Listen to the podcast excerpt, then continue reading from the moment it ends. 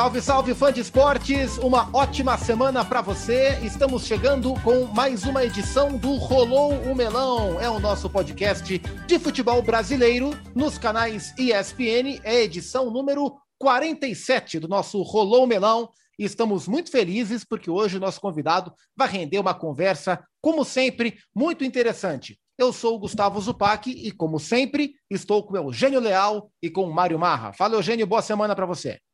Boa semana para você, para os nossos amigos fãs do esporte, para o Marra. É, e vem aí o Campeonato Brasileiro, né? Começando nesse final de semana, bombando e sempre com muita emoção, especialmente na Série B. É, muita gente grande na Série B. E o melão é assim, né, Mário Marra? Porque a gente vive, né? É, semana de começo de fase de grupos de Libertadores.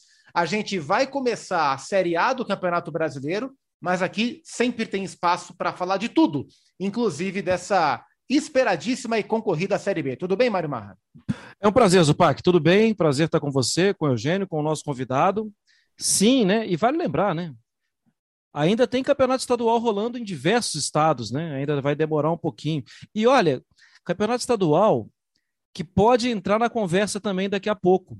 Porque, é, bom, bom, eu não vou falar nada, daqui a pouco a gente fala. Apresenta aí o nosso convidado, pai. É isso. Antes de apresentar o nosso convidado, para rolar o melão, para a gente poder começar o nosso papo oficialmente, eu vou chamar o grande João Guilherme, que no último final de semana transmitiu com brilhantismo a conquista do Fortaleza sobre o esporte na Copa do Nordeste. Chega mais, João. Rolou o melão! Boa, muito obrigado, João Guilherme, mais uma voz potente e famosa dos canais ESPN. O nosso convidado de hoje do Rolou Melão está prontíssimo para começar a Série B com um dos mais tradicionais clubes do Brasil. Estamos falando do Bahia, estamos falando do Guto Ferreira, o técnico do Bahia, que é o nosso convidado nessa semana. Guto, obrigado por topar o nosso convite. Já de largada te pergunto quão pronto está o Bahia a essa altura por uma Série B tão disputada e tão esperada. Tudo bem, Guto? Tudo bem, Zupac. Um abraço ao Gênio, um abraço ao Marra. É, o Bahia, dentro do que a gente tem é, é de plantel até o momento, é, nós conseguimos fazer um, um grupo competitivo. Está chegando gente ainda. Nós temos até o dia 12 para inscrever mais alguns e estamos buscando mais algumas peças aí para poder ter um plantel forte. Não adianta ter uma equipe boa, competitiva, numa competição tão longa e desgastante como é a Série B. Para buscar o acesso, que é a principal meta do clube esse ano, nós temos que ter um plantel, e é isso que nós estamos buscando formar. Todo mundo fala muito dessa Série B, Guto, porque tem o Vasco, porque tem o Cruzeiro, porque tem o Grêmio, porque tem o Bahia. É, tantas camisas pesadas, tantos clubes grandes na Série B, para você é bom? Para você é ruim? Como é que você vê essa característica bem peculiar dessa edição? Olha, a gente não pode ficar escolhendo. É, é, a situação é como cada um vai estar, né? É, você pode colocar o esporte nessa parada aí, né?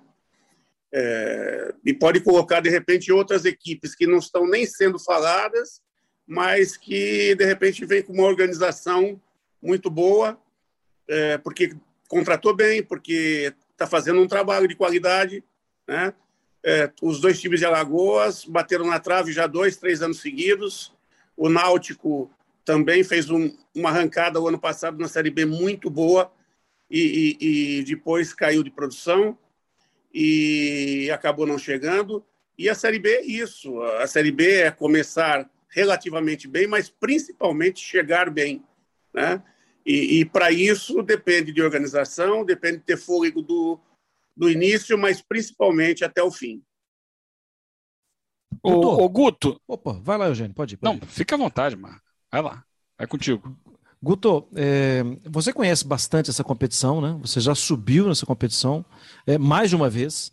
E você falou e agora citou né, o início, às vezes, o Náutico da temporada passada Bom, para quem gosta de mês, né? Para quem acompanha um mês, logo no primeiro mês o Náutico já foi dado com um time que subiu e depois teve uma queda muito brava.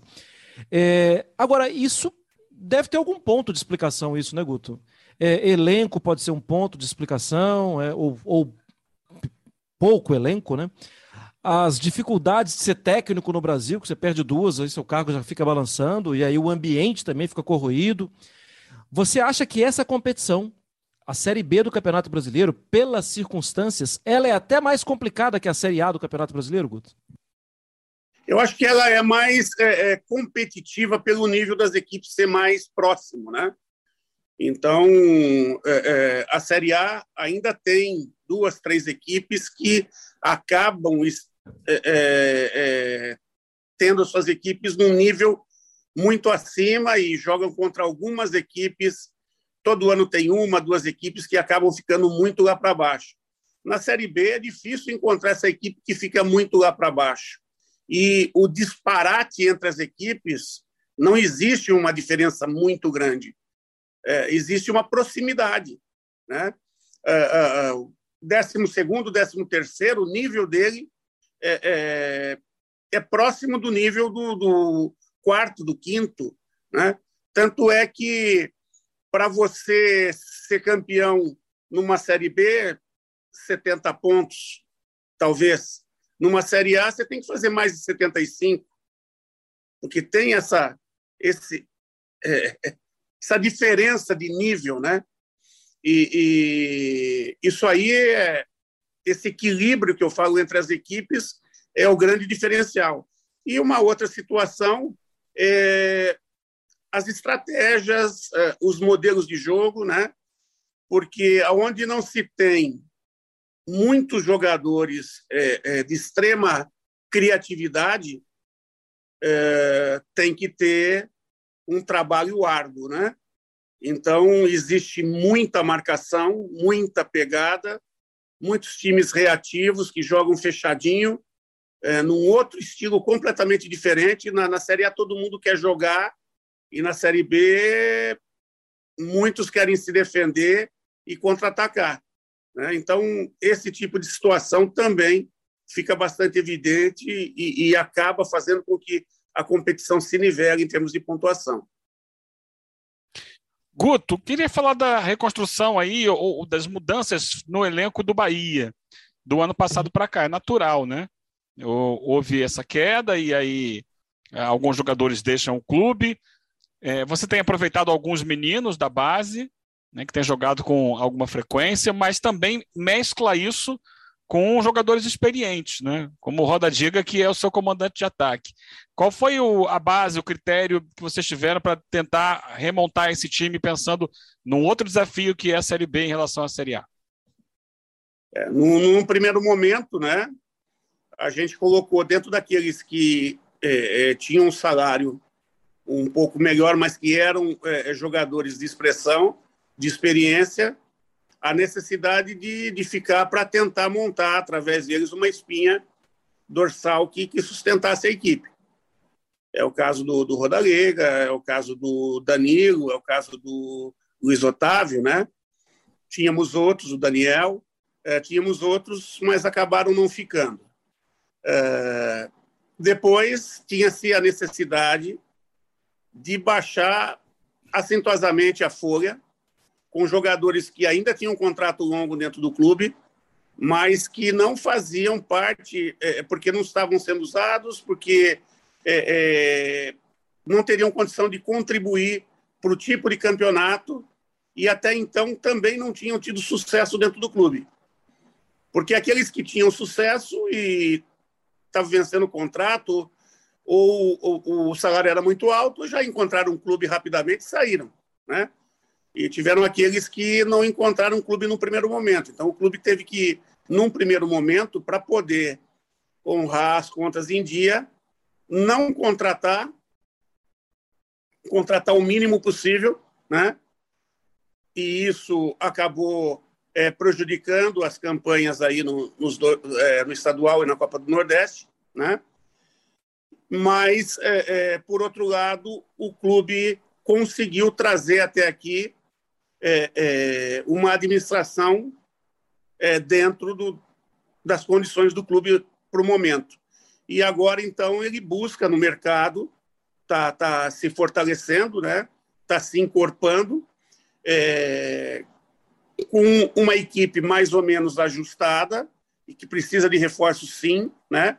mas pelo menos você já tem é, um modelo de jogo mais ou menos traçado, é uma equipe que cresceu no final das competições, é, é, venceu é, é, a, os últimos jogos aí, todos eles, né?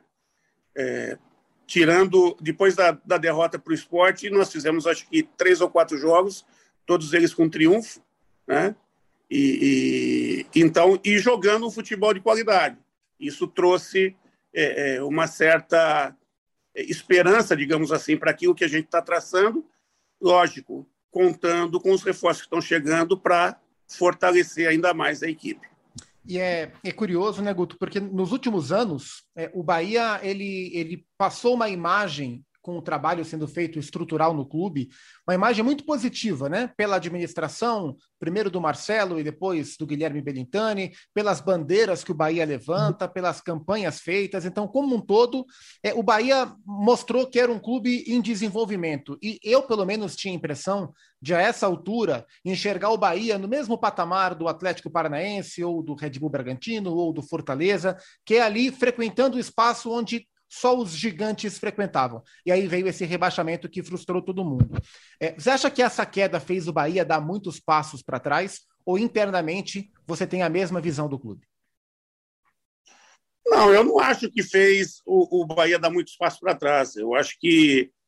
É, é, até porque a situação administrativa ela está dentro do, é, de um trajeto né, sem muita alteração. Bahia teve, sim, a pandemia como uma condição que atrapalhou. Talvez a queda tenha um pouco é, com o reflexo dessa pandemia. É, lógico que teve desempenho, reposição de jogadores, característica de jogadores, e podemos dizer até uma sequência de erros de arbitragem meio esquisitos, né? É, em pelo menos seis jogos do Bahia na reta final que a gente também não pode tirar da conta. O Bahia assume os seus erros, mas tem que colocar na conta também esse tipo de situação. E aí cai de um orçamento de mais de 70 milhões, 60, 70 milhões que, que vem é, é, é dos direitos de televisão tal, para 20, 15, nessa faixa aí. E isso tudo depende de uma reestruturação, de uma readaptação.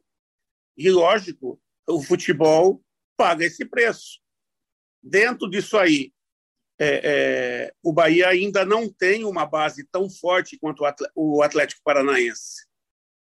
Né? O, o, o Bahia, ainda, por, me, por melhor estruturado que esteja, é, acabou que, é, quando ele buscou dar o salto que o Fortaleza conseguiu, é, não surtiu o efeito necessário, né, com, com as grandes contratações que ele acabou fazendo. É, ele cresceu, mas ele não incorporou a ponto de atingir um resultado que o Fortaleza atingiu. E o Fortaleza, o ano passado, o ano retrasado, teve prestes a cair. E se caísse, todo aquele projeto do Fortaleza também teria um, um, um, um decréscimo aí, né? E acho até que, comentando uma opinião minha, né? Até porque a gente ouviu também da, da Liga Espanhola, quando uma equipe cai, ela no primeiro ano ela tem um tipo um saldo de, de, de é, de salvação, digamos assim, para poder é, é, acolher o, o clube com esses contratos mais longos, né? Para o clube não entrar numa situação é, é, ruim, né? E aqui os clubes não têm isso, não. Os clubes têm que arregaçar as mangas e é, tocar para frente, né? Então o Bahia teve que se reestruturar. os jogadores da base que vieram alguns estavam no planejamento, né, desde o início, e outros foram necessidade, né, sem ainda estar preparados. Mas o fato de estar convivendo, tendo toda essa experiência, faz parte do, do projeto de amadurecimento deles, do processo de, de amadurecimento deles. Então, em algum momento, o Bahia vai colher também essa situação que teve com eles, né? Uh, mas agora é a hora de buscar ter o melhor grupo possível, né? De é, buscar os melhores resultados possíveis. E agora não dá para errar mais. O Bahia já errou esse ano que podia errar. Guto, é, eu, eu, levantei aqui os últimos 10 anos de Série B, e é claro que tem hoje, eu acho que tem algumas disparidades. Porque se a gente pega Goiás de, de 2012 e Palmeiras de 2013, esses dois foram campeões, mas assim, com, com muita folga, né? Goiás foi 78 pontos, Palmeiras fez 79 pontos. De um tempo para cá, a pontuação tem sido mais baixa. A exceção até do Bragantino de 2019, que foi o Red Bull Bragantino chegou a 75. Mas o que importa mesmo, o torcedor do Bahia comemoraria muito se fosse campeão. Mas o que importa mesmo é voltar para a Série A do Campeonato Brasileiro. E também, de lá para cá, não dá para falar de um número mágico, mas assim, né? É, 71 para o Vitória em 2012, 60 para o Figueirense em 2013, deixa eu saltar um pouquinho. 2017, 64 para o Paraná, 2018 o Goiás com 60. 60 tem que atingir. Eu sei que tem discursos, né, Guto, que ficam no vestiário, e tem alguns discursos que vão para o público de forma geral. E eu entendo que, obviamente, não dá para pensar em 70 pontos se não conquistou nem três. Tem que ser jogo a jogo. Mas você lança metas, desafios é, para os seus atletas no dia a dia, são metas, são metas mensais. Como, como você trabalha com isso, Guto? Eu sempre trabalho jogo a jogo. Sempre trabalho jogo a jogo, a busca a cada jogo, né? Uh, até para que a gente possa, é, quando erra, não estar totalmente desmotivado, né? totalmente lamentando, e quando acerta, não estar totalmente empolgado. Então, você tem que se manter dentro de um equilíbrio. E o equilíbrio só é possível jogo a jogo. O que você fez foi bom até ali, mas você tem que fazer melhor o próximo. Ah, foi ruim? Ah, peraí já tem jogo na sequência. Nós erramos aqui, nós temos que recuperar ali. Né? Até para que não haja uma sucessão de erros. O que a gente não pode é estar errando constantemente. E, como tu falou, lógico que é, se você fizer uma média dos últimos cinco, seis anos, uh, fica ali entre 62 e 65 pontos o quarto colocado. Fica o, o, 63, 64, com certeza vai se encaixar, dificilmente não se encaixa na quarta colocação. A última vez que isso não aconteceu foi 2015, Guto. Tem muito tempo mesmo. Foi o América de Natal, né? Não, foi o América Mineiro, foi o Coelho. É, em 2015 fez 65 e o Náutico fez 63 e, e, e não subiu. Né? É, é, isso. Normalmente, 63, 64 dá para subir. É, o, o pior resultado é, meu na Série B em termos de campeonatos que eu terminei, né? Eu terminei quatro campeonatos, os quatro foram acesso, é, três com vice-campeonato e com o Bahia, eu acho que nós subimos com 63 pontos ou 64 no 2017. 63. E o Náutico ficou atrás com 60. Exatamente. E se ele ganhasse em casa do, do Oeste, teria entrado ele e, eh, pelo número de vitórias, a gente teria ficado para trás. O, o Guto, deixa eu aproveitar então, dá o segredo aí. Subiu todas as vezes? É, não, não subiu o Criciúma, não. Não, você, é, nas, nas, essas quatro vezes que você subiu aí. Finais da Copa do Nordeste e esse ano também não cheguei não passei da primeira fase. Então, não tem. É seguir trabalhando, firme, forte, buscando, acreditando que você pode, né? E torcendo para que o homem lá de cima ilumine também.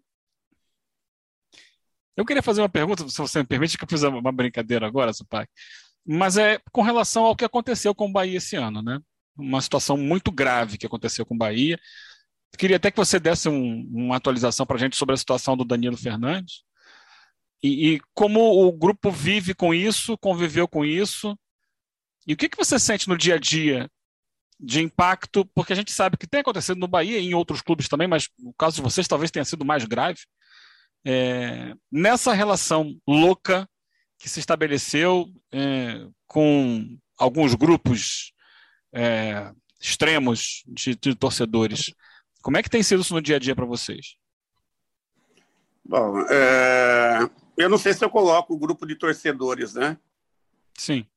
Porque quando eles assumem esse tipo de situação, eles estão deixando de ser torcedores, estão sendo marginais. Né? É, porque foi um atentado à vida. Então, deixaram de ser torcedores, passaram a ser marginais. Então, eu não posso usar nomenclatura em respeito a todos os outros que vão com, com outro procedimento, com uma outra postura aos jogos né, é, é, do Bahia e dos seus clubes. É, eu acho isso aí um reflexo, infelizmente, do país que nós vivemos, onde tudo é possível. Né? Acho um reflexo é, das redes sociais, do que é colocado é, nas redes sociais, onde qualquer um pode se assumir é, é como um comunicador e um formador de opinião, sem a mínima responsabilidade, né? É, porque ética, eu tenho certeza que o, os grandes profissionais, todos eles, em algum momento na sua formação, é, é, pegaram esse valor da sociedade, né, e, e colocaram dentro é, do seu trabalho. Esse valor que se chama ética e um outro valor que se chama respeito.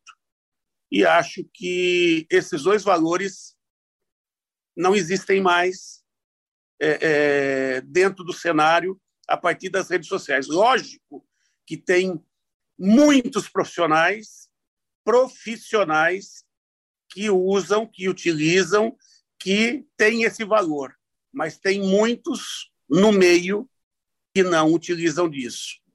E acabam dentro é, é, dessa condição desenfreada de buscar é, é ouvintes, de buscar é, fazendo coisas assim que muitas vezes é, joga gasolina no fogo.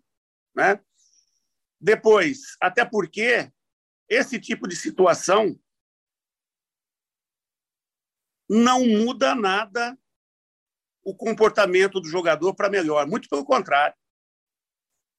Essa situação de jogar bomba em cima do jogador para ele ter um melhor desempenho, pô, tenha santa paciência. Ele vai estar tá pressionado ele vai estar tá inseguro, a tendência é que ele tenha um pior desempenho, não um melhor desempenho. Você perguntou do Danilo, o Danilo teve um problema que, por Deus, Deus, acho que botou a mão no, no olho dele e fez com que ele não tivesse uma lesão mais grave, até porque ele fez algumas cirurgias de retirada de caco de vidro da região, não do globo ocular né? Então teve sim prestes a perder a visão e perdendo a visão deixaria de poder também exercer aquilo que ele mais gosta, que é a sua profissão. É... O Bahia ele acabou se recuperando. O Marcelo Cirino pediu para ir embora. O grupo é, se uniu um pouco mais, sim, né? até com o título de se proteger. Lógico, lógico que é, é, nesse momento, após esse acontecido, não houve nada que colocasse é, é essa imagem, essa situação de novo é, é, à tona, e aí eu saberia o como eles reagiriam. Então, o fato de não ter surgido nada novamente faz com que eles tenham uma, uma condição um pouco mais tranquila tal. Mas é uma tranquilidade que vai até o momento que possa acontecer novamente. A gente comenta muito entre os treinadores é, essas manifestações de torcedor na chegada dos aeroportos, onde as ameaças são constantes, né? E, e tudo isso é gerado pelo quê? A gente tem que saber. E onde está a nossa polícia? Bom, se a nossa polícia não prende bandido é, é, é, é, da sociedade com, com, atos muito mais perigosos que dirá é, situações de baderna. Só que as situações de baderna e de pressão, de, de coação, elas estão se tornando agora mais do que isso, está se tornando atentados à vida. Então, eu acho que passa também pela nossa cultura, pela nossa polícia, pelos nossos governadores, né? É, é, pela nossa presidência da República, por tudo isso, pela nossa segurança pública. E o que, que nós estamos fazendo para isso? Nós continuamos batendo em cima é, é do que é, é, o trabalho está tá gerando em termos de resultado, criando toda uma situação que em algum momento vai explodir. E quando explode, acontecem essas coisas, e aí a gente fica lamentando. Né? Então a gente tem que refletir sobre tudo isso. Refletir seriamente até onde eu tenho culpa nessa situação. Até onde o meu amigo do lado, o meu companheiro de trabalho tem culpa. Porque apontar que a culpa é do outro é muito fácil. E eu? Eu faço a minha autoculpa? Eu, enquanto treinador, eu tenho que avaliar também até onde eu tenho culpa e até onde ele tem direito de fazer o que ele fez. Até onde vai o direito do torcedor de reclamar. E... Acho que tudo isso a gente tem que colocar em pauta. É muito fácil a gente ficar lamentando a situação. O lamentar não vai resolver nada. Ah, mas eu também acho que a reflexão do jeito que está o país vai ser muito difícil. É, mas pelo menos as pessoas de bem refletindo, de alguma maneira elas podem é, é, mudar alguma coisa. Não é uma pessoa sozinha que vai mudar, não é uma cidade sozinha que vai mudar. Mas muita gente refletindo, cada um fazendo um pouquinho, quem sabe não muda essa cultura é, é, é que está violenta em cima é, de quem. Porque a hora que ganha, todo mundo ganha festa. E a hora que perde, é obrigação. A palavra obrigação, eu sempre cobro é, é, que isso não existe. Obrigação. Ah, se não ganhar hoje, é obrigação de ganhar hoje, porque o salário é isso, porque é obrigação, gente. Então deixou de ser esporte. Então deixou de ser competição. E é isso que gera tudo isso, começa a gerar tudo isso. Porque quem está embaixo não quer saber a condição de investimento dele, ele quer saber que ele tem que ganhar, que ele quer ganhar. E o limite das pessoas que estão jogando, tanto embaixo quanto em cima, vai até um certo ponto. Demanda tempo, demanda qualidade do jogador, demanda característica física do atleta, demanda é, logística, demanda tempo, estado mental para o momento. É tanta coisa que está envolvido, né? E a beleza do esporte está justamente nisso, quando um trabalho muito bem feito, de menor expressão, consegue vencer um de maior expressão, ou de maior expressão, de maior investimento, consegue tomar conta da situação aplicando um futebol bonito. Isso é o esporte na NBA o tempo todo qualquer tipo de manifestação de desrespeito contra atletas é de imediato cortado e o, o, o torcedor é retirado é, do ginásio. Não existe. Aí é possível ter é, uma evolução tão grande da liga como ano após ano você assiste basquete, os caras, os gigantes estão cada vez mais rápidos, cada vez mais precisos, né? E o espetáculo cada vez melhor. O, o, o Guto, é, você falou, so, primeiro, esse, esse, seu desabafo, essa sua reflexão sugerida, ele é muito importante e a gente fica muito grato de poder compartilhar receber isso de você. E você tocou num ponto, né, sobre as autoridades, sobre quem deveria coibir e acaba não coibindo, as autoridades esportivas, as autoridades policiais, governamentais, etc. e tal. A impressão que eu tenho é, é que enquanto os jogadores não, diante dessa falta de proteção, enquanto eles não pararem, talvez as coisas nunca mudem. E não que seja obrigação de vocês e dos, e dos, atletas, não é uma obrigação de vocês. Mas a impressão que eu tenho é que enquanto isso não acontecer, enquanto um time não jogar, enquanto os jogadores não entrarem em greve devido a esses atentados, as coisas não vão mudar. Como é que foi a administração do vestiário na hora? Porque os seus jogadores não queriam entrar em campo, né? Então, na hora, estava todo mundo muito preocupado com o Danilo, que é, é, assim que houve o estouro, né, a saída, é, logo na sequência, é, um dos jogadores é, gritou: para, para o ônibus que o Danilo foi atingido. Eu falei: não para, não.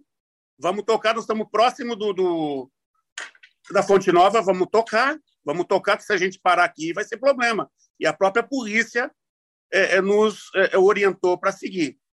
E chegando lá, eu já liguei o telefone e o Danilo, quando nós paramos o ônibus, já tinha gente esperando para socorrer o Danilo, que foi o que a gente teve condições de fazer para aquele momento. Então, estavam todos é, é, é, numa condição assim, assustados, totalmente assustados. E aí, é, a primeira coisa é, que foi colocado, que a decisão que eles tomassem, a gente estaria abraçando junto. E nós deixamos é, a decisão para eles, e aí as lideranças do grupo de imediato falaram: não, nós viemos para jogar, isso que a gente sabe fazer, e nós vamos para dentro do campo para mostrar é, é, para todos é, que nós somos pessoas de bem e com, que honramos o nosso compromisso e o que estão fazendo com a gente é, é, uma, um ato é, é, impróprio, né? E aí todos concordaram.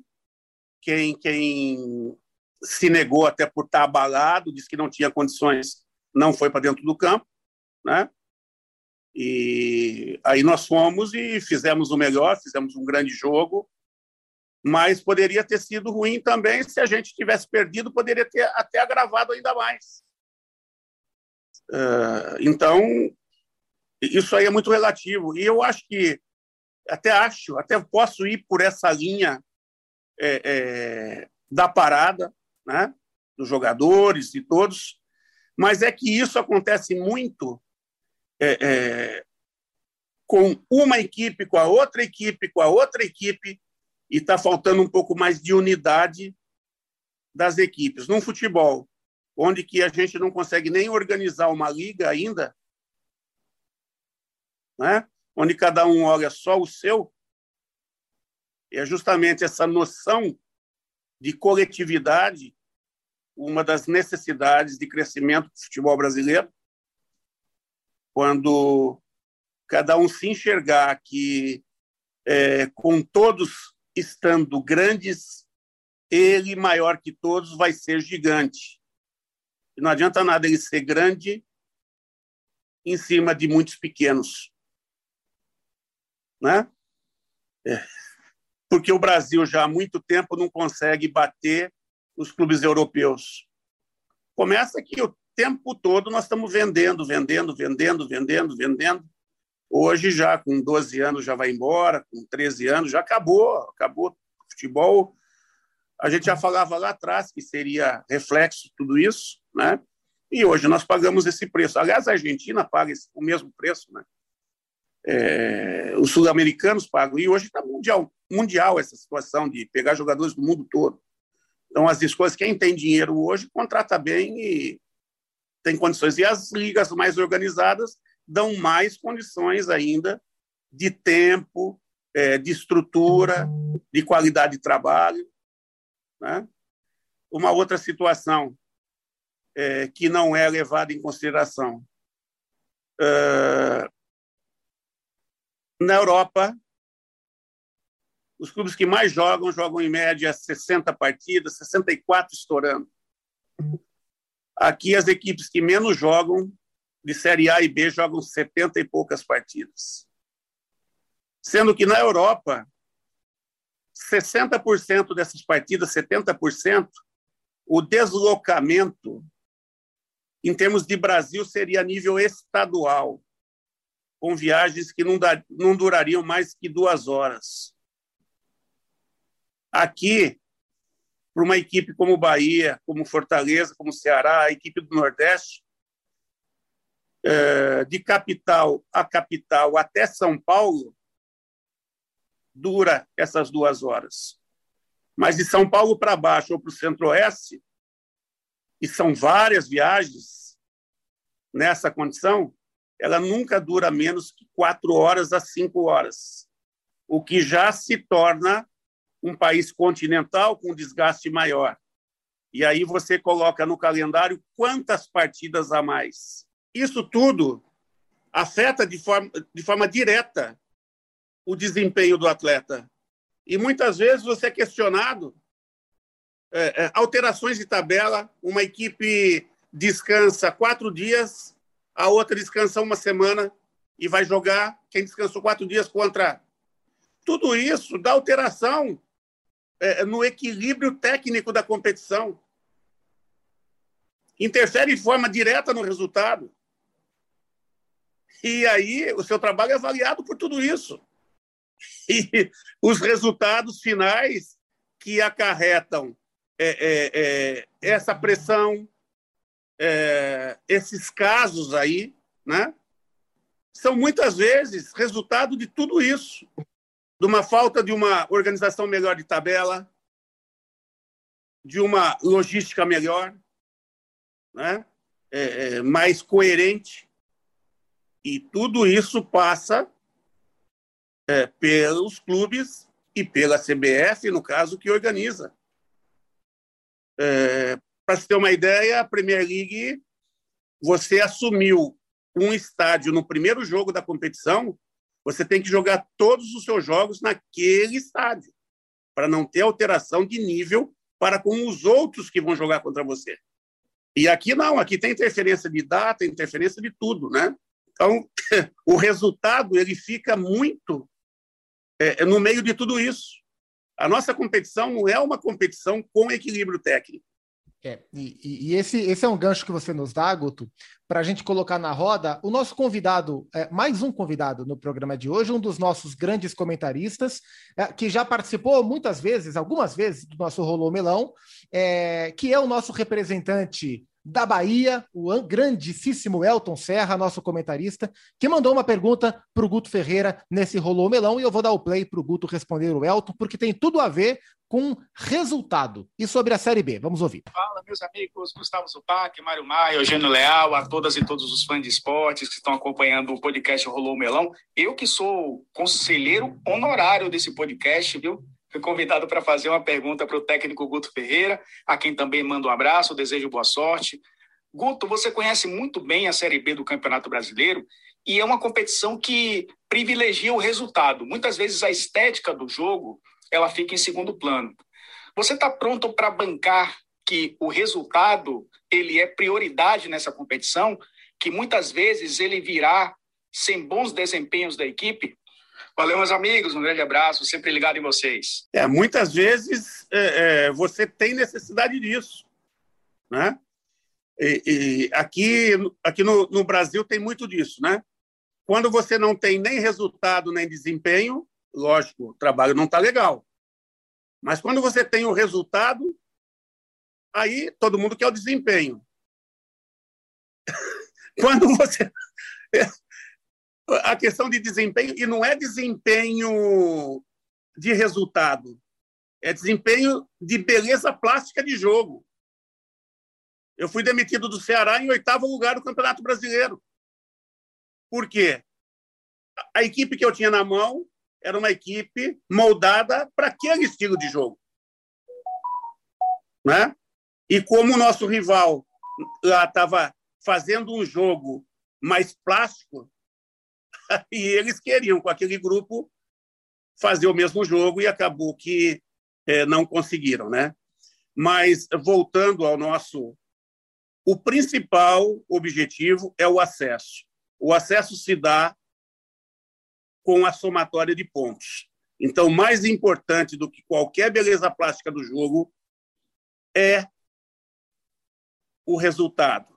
Lógico que muitas vezes você vai acabar perdendo e você tem que ter uma noção de. O, o Tite fala muito isso dentro do trabalho e eu trabalhei com ele um ano e meio. Você tem que saber por que ganha, por que perde, por que empata.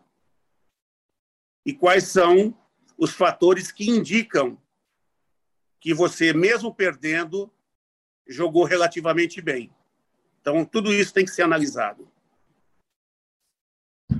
Guto, é, indo para o campo, é, a gente está gravando aqui o nosso podcast no dia 5 de abril e na sexta-feira, dia 8, você tem o Cruzeiro.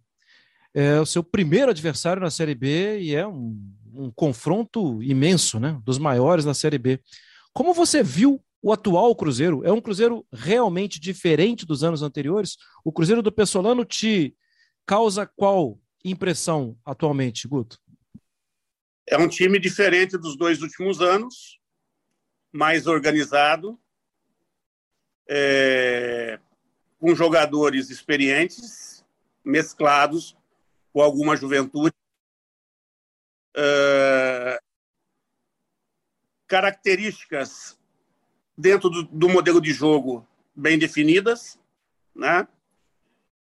É, e que o detalhe não é o futebol bonito, não. Ele é um futebol pragmático, um futebol efetivo. Está moldado dentro disso aí. E o, e o, curioso é que a gente vai ter um Cruzeiro e Bahia, né? Abrindo a Série B. O primeiro jogo oficialmente do Cruzeiro após a compra da SAF por parte do Ronaldo, né? Das questões resolvidas da SAF. E Cruzeiro e Bahia, acho que foi o jogo que mostrou definitivamente para o Brasil, lá em 94, o Ronaldo, o Ronaldinho do Cruzeiro, naquele jogo em que o Rodolfo Rodrigues era o goleiro do Bahia, que o Ronaldo pega a bola do Rodolfo Rodrigues, que ele deixa a bola morta ali, viva ali, aliás, e marca. É um reencontro de Cruzeiro e Bahia, agora com o Ronaldo como proprietário da SAF do Cruzeiro. Bahia, que também está cuidando da sua SAF, né? Nesta semana, as informações que temos é que o presidente Belintani viajou para a Inglaterra, que o Grupo City é um dos candidatos, enfim, isso é pauta para, para próximas edições do Rolou Melão. Guto Ferreira, o técnico do Bahia, a gente deseja a você, Guto, uma ótima Série B, uma ótima sequência de trabalho, que o Bahia possa voltar. A gente gosta de ver o Bahia nesse desenvolvimento que falamos aqui e desejamos a você uma ótima sequência de temporada. Muito obrigado pelo papo e principalmente pelas reflexões, viu, Guto? Eu aqui agradeço e é, é, é como você mesmo falou. Ah, são opiniões suas, são reflexões a serem feitas. Opinião é muito difícil de você ter em cima de toda essa situação. A precisão das coisas a gente não tem. Então, são pontos que nós temos que refletir. Um abração, viu, Guto? Outro, tudo de bom. Mário Marra, boa semana e até a próxima. Valeu, Zupac. Valeu, Guto, Brigadão, Eugênio. Foi muito bom. Grande abraço. Valeu, Eugênio. Até semana que vem. Valeu, Zupac, Marra. E obrigado, Guto, pelas reflexões. São fundamentais para todos nós. É isso. E a gente agradece também ao fã de esporte que esteve conosco em mais uma semana no Rolou Melão. Semana que vem estaremos juntos mais uma vez. Até a próxima.